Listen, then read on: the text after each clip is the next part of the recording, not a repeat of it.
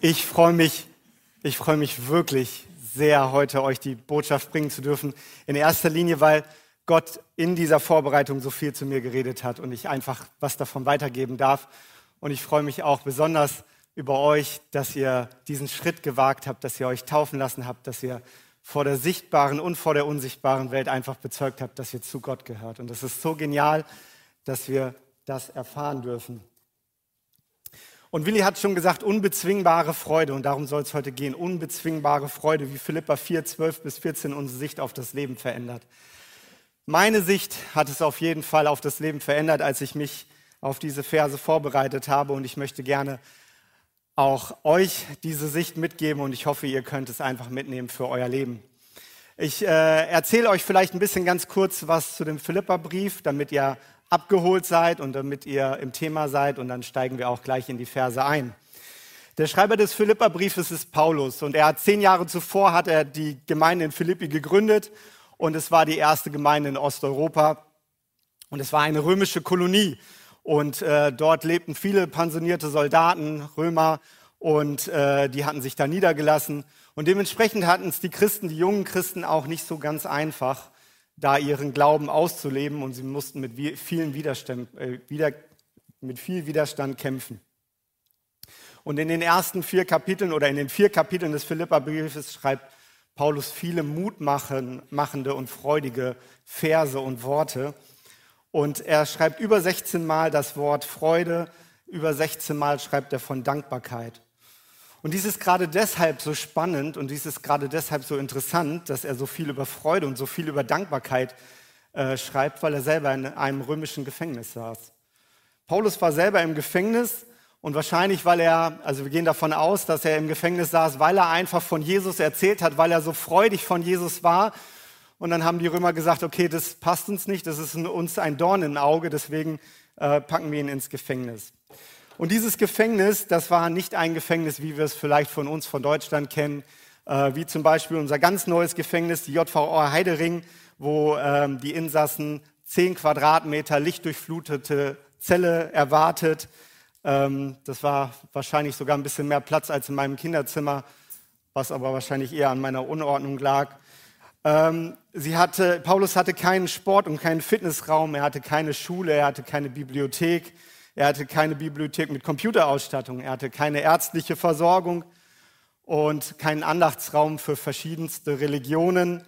Ähm, und ich gehe auch davon aus, dass das Farbkonzept in äh, Paulus äh, Zelle nicht Apfelgrün, Brombeer und Petrol war. Versteht mich nicht falsch. Ich wünsche auch heute niemanden, dass er ins Gefängnis kommt. Ich wünsche das niemanden. Aber zu der Zeit von Paulus war es einfach nochmal eine ganz andere Nummer. Es war nochmal etwas viel heftiger und eine schreckliche Vorstellung. Ein römisches Gefängnis war in der Regel eher dunkel, eng, nass, kalt. Die Räume waren nicht angemessen belüftet und irgendwie ausgeleuchtet.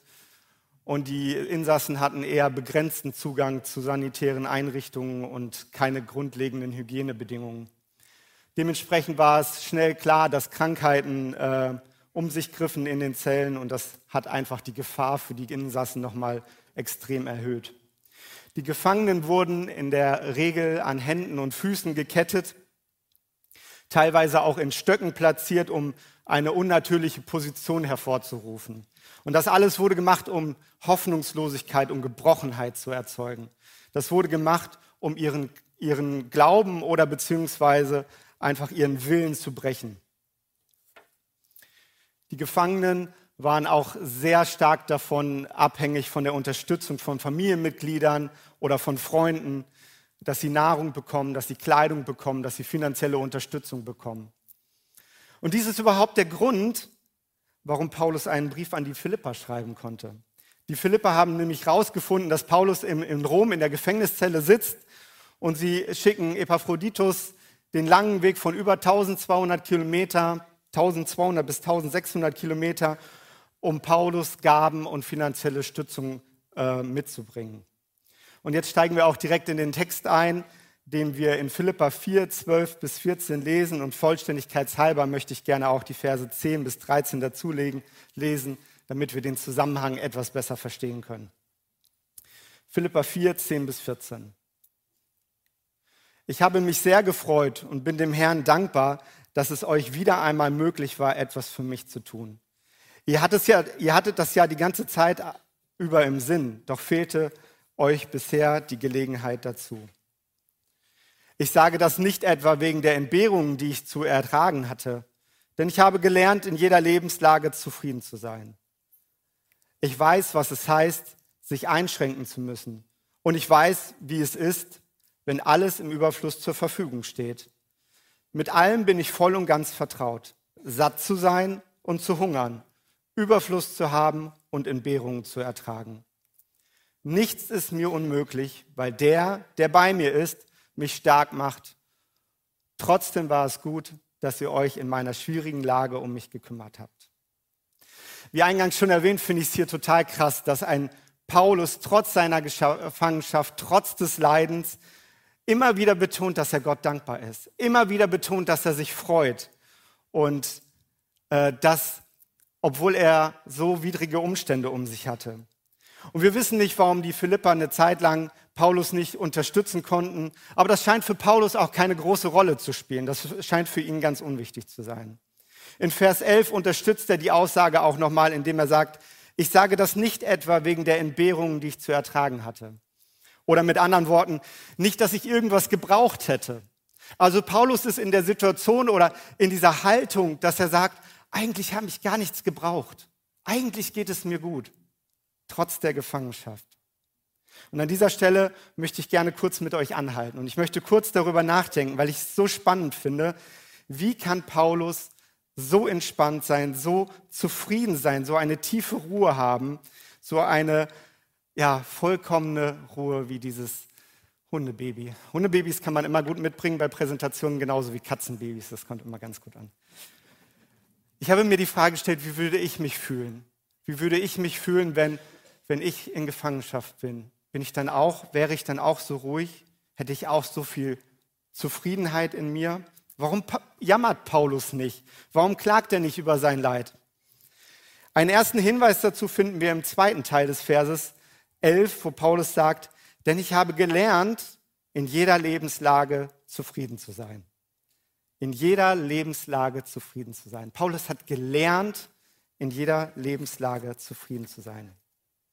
Okay, jetzt wird es richtig interessant und ich möchte gerne mit euch noch ein bisschen genauer uns den Text anschauen.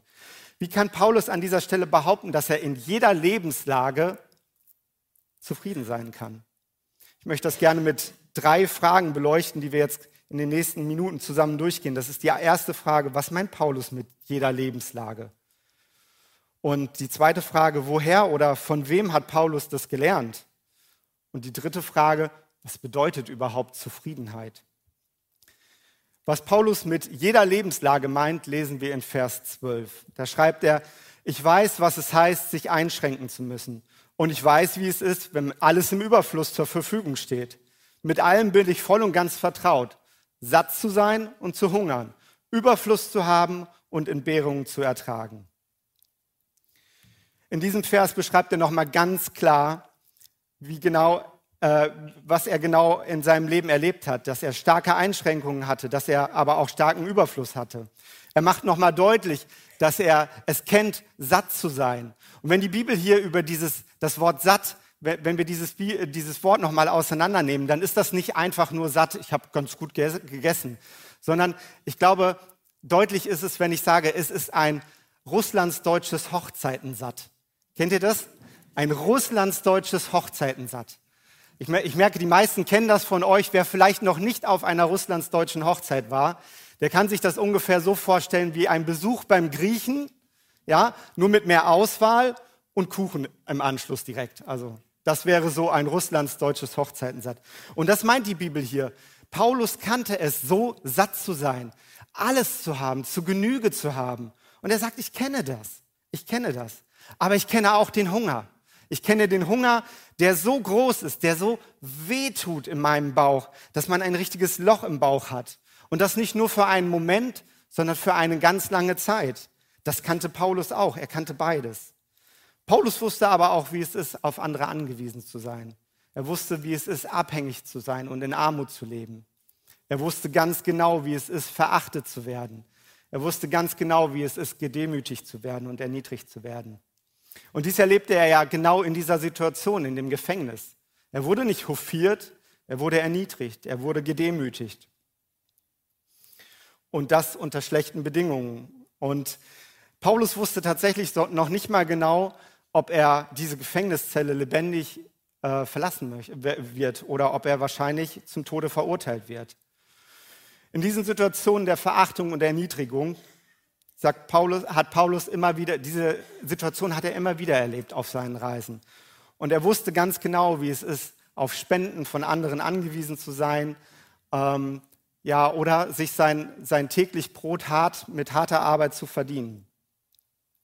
Wenn Paulus davon redet, dass er im Überfluss lebte, dann kann es sein, dass er da auf die Situation anspielt, wo er die Gemeinde in Philippi gegründet hat und wo er bei einer wohlhabenden Purpurhändlerin leben durfte, die Lydia heißt, und von da aus die Gemeindegründungsarbeit starten durfte.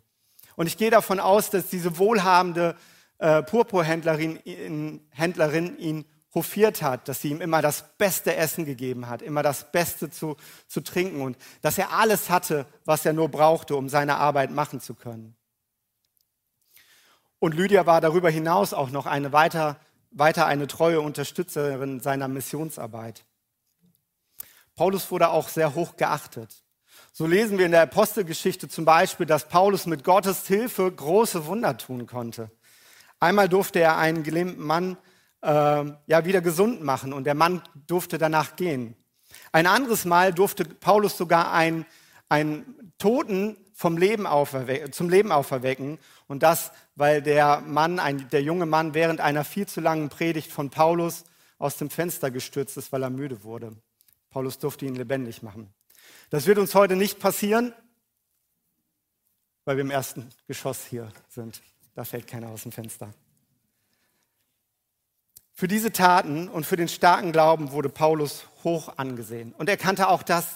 Er wusste, wie es ist, erniedrigt zu sein, aber er wusste auch, wie es ist, hoch angesehen zu sein. Paulus kannte also beides. Er kannte die guten Zeiten im Leben und er kannte die schlechten Zeiten im Leben. Er kannte Schwierigkeiten in, äh, im Leben und er kannte ein leichtes Leben. Und Paulus sagt uns in dem Vers, dass er das gelernt hat, mit beiden Situationen umzugehen, mit beiden Situationen zufrieden zu sein. Jetzt wird der eine oder andere sagen, ja, okay, das ist klar. Also wenn der Magen voll ist, wenn das Portemonnaie gut gefüllt ist, wenn alles einfach gut gelingt, dann ist es super einfach, Zufriedenheit zu lernen. Dann ist es ja logisch, dass man zufrieden ist. So ist es einfach. Aber ist das wirklich so? Ich würde mal gern wissen, ihr müsst keine Beträge nennen, Wer von euch hat schon mal in seinem Leben eine Gehaltserhöhung bekommen? Oh, ganz schüchtern. Ja, ein paar. Das ist schön. Das ist ein gutes Gefühl, ne? wenn man mehr Geld bekommt. Man überlegt gleich, okay, was mache ich mit dem Geld? Wie kann ich es vielleicht gut investieren? Wie kann ich es ausgeben? Und man ist für einen Moment doch ganz zufrieden. Und über die Tage stellt man fest, dass man seinen Lebensstandard erhöht, dass die Ausgaben sich erhöhen und dann hat man wieder das Gefühl, eigentlich hätte ich gerne mehr. Eigentlich reicht es mir nicht aus. Wie schnell sind wir wieder unzufrieden? Vielleicht schaust du gerade nach einem besseren Auto, nach einer neuen Uhr, für die Damen nach einer neuen Handtasche, vielleicht einem besonderen Kleidungsstück oder irgendwas, was du dir noch leisten kannst. Und du sagst dir, okay, wenn ich das habe, wenn ich mir das geleistet habe, dann, dann bin ich zufrieden, dann geht es mir gut. Wenn wir ganz ehrlich zu uns sind, kennen wir das Gefühl, wenn ich das habe, ich dieses neue Auto habe, die neue Uhr, das neue Outfit, wenn ich erst einen Partner habe, wenn wir erst unser Eigenheim haben, wenn ich erst die Schule abgeschlossen habe, wenn ich meinen neuen Job habe. Und sind wir mal ehrlich, wie lange hält diese Zufriedenheit? Paulus hat gelernt, in Armut zufrieden zu sein und er hat gelernt, in Reichtum zufrieden zu sein. Er hat gelernt, in guten Zeiten zufrieden zu sein und er hat gelernt, in schwierigen Zeiten zufrieden zu sein. Und versteht mich nicht falsch. Mir geht es hier nicht darum, dass Zufriedenheit in irgendeiner Form bedeutet, dass ich faul bin oder gleichgültig oder nachlässig oder verantwortungslos, dass mir das alles so, wie es auf mich zukommt, dass ich so nehme, naja gut, dann ist es so und äh, mir ist es eigentlich egal, wie, was um mich herum passiert. Darum geht es mir nicht. Das ist nicht die Zufriedenheit, von der Paulus hier spricht. Zufriedenheit bedeutet, dass die Angst vor schwierigen Zeiten dich nicht mehr der, aus der Bahn wirft und dass dich das Verlangen nach mehr nicht mehr aufwühlt. Zufriedenheit bedeutet, dass die Angst vor schwierigen Zeiten dich nicht mehr aus der Bahn wirft und dass dich das Verlangen nach mehr nicht mehr aufwühlt. Und das Schöne ist, ihr lieben Getauften, ich habe das einfach in euren Zeugnissen auch raushören dürfen, dass ihr das erlebt habt und dass durch die Bekehrung diese innere Zufriedenheit in eure Herzen gekommen ist. Und das, was ich so genial finde, dass es in einigen Zeugnissen sogar gesagt wurde, dass andere es gespürt haben, dass ihr euch verändert habt. Das ist genial. Und diese Zufriedenheit hat sich einfach in euch breit gemacht. Und das vielleicht, obwohl sich die Lebensumstände gar nicht geändert haben. Ihr lebt noch immer in der gleichen Situation, im gleichen Haus, in der gleichen Konstellation, Familie, Beruf und sonstiges. Und trotzdem gab es Leute, die in eurem Leben gespürt haben, da ist was anders. Und das ist genial. Die wichtigste Frage, was ist denn Paulus Geheimnis an der ganzen Geschichte? Wie hat Paulus es gelernt, in jeder Lebenslage zufrieden zu sein? Wie hat er es geschafft? Und wenn wir den Vers 13 lesen, dann kommen wir der ganzen Sache schon sehr auf die Spur. Paulus schreibt in dem Vers 13, nichts ist mir unmöglich, weil der, der bei mir ist, mich stark macht. Und das ist so ein kraftvoller, so ein wunderbarer Vers. Das ist der Grund für Paulus unbezwingbare Freude, weil er einfach gelernt hat, dass nichts ihm unmöglich ist, weil der, der bei ihm ist, ihn stark macht. Das ist Paulus Geheimnis. Der, der, Vers erklärt, dass Paulus seinen inneren Frieden, seine Ruhe, seine Zufriedenheit in jeglicher Situation, ob es ihm gut geht oder ob es ihm schlecht geht, durch den bekommt, der ihn stark macht. Und das ist Jesus Christus. Jesus Christus macht ihn stark. Das heißt, diese Gelassenheit, diese Zufriedenheit hat Paulus gar nicht von sich alleine. Das hat er nicht einfach gelernt, weil er sich irgendwie gute Bücher zu, zu Gemüte gezogen hat und viel gelesen hat. Davon kam diese Zufriedenheit nicht, sondern diese Zufriedenheit, diese Gelassenheit kam dadurch, dass Jesus Christus in seinem Leben sich stark gemacht hat. Leider wird dieser Vers immer wieder aus dem Zusammenhang gerissen und auch ein bisschen falsch interpretiert. Also in diesem Vers geht es nicht darum, dass du mit Jesus Kraft irgendwie deine persönlichen Ziele erreichen kannst. Es geht nicht darum, dass du mit Jesus Kraft einen Marathon laufen kannst, dass du mit Jesus Kraft Millionär wirst, dass du mit Jesus Kraft irgendwie zu Höchstleistungen in deinem Hobby kommst, dein, dich selbst verwirklichen kannst. Darum geht es in diesem Vers nicht. Leider wird der Vers oft dafür etwas falsch ausgelegt, falsch interpretiert oder sogar missbraucht. Sondern hier geht es darum, dass Jesus in allen Lebensumständen bei mir sein möchte, dass er mir zur Seite stehen möchte, dass er meine Kraft ist, dass er mir Kraft geben möchte. Wisst ihr, lieben äh, Getauften, ihr wisst es wahrscheinlich, aber die Bibel sagt nicht, dass wenn wir uns für Jesus entscheiden und dann taufen lassen, dass dann alles nur noch rund läuft. Die Bibel sagt nicht, dass wir keine Ängste, keine Sorgen, keine Probleme mehr haben. Die Bibel sagt auch nicht, dass wir vor keinen Herausforderungen mehr stehen im Leben. Die Bibel sagt nicht, dass es keine Anfechtungen mehr geben wird oder Versuchungen, dass alles nur noch einfach ist. Das alles sagt die Bibel nicht. Aber die Bibel sagt, dass wenn Jesus Christus in unserem Leben, wenn wir Jesus Christus in unserem Leben haben, wir in schweren Zeiten zufrieden sein können und in guten Zeiten zufrieden sein können. Und das ist der Schlüssel, den Paulus hier gefunden hat. Das ist der Schlüssel, den Paulus hier für seine Zufriedenheit gefunden hat.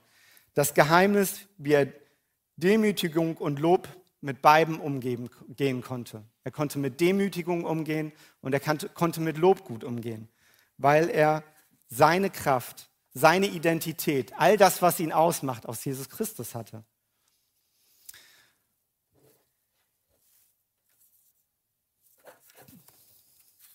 Da geht's weiter.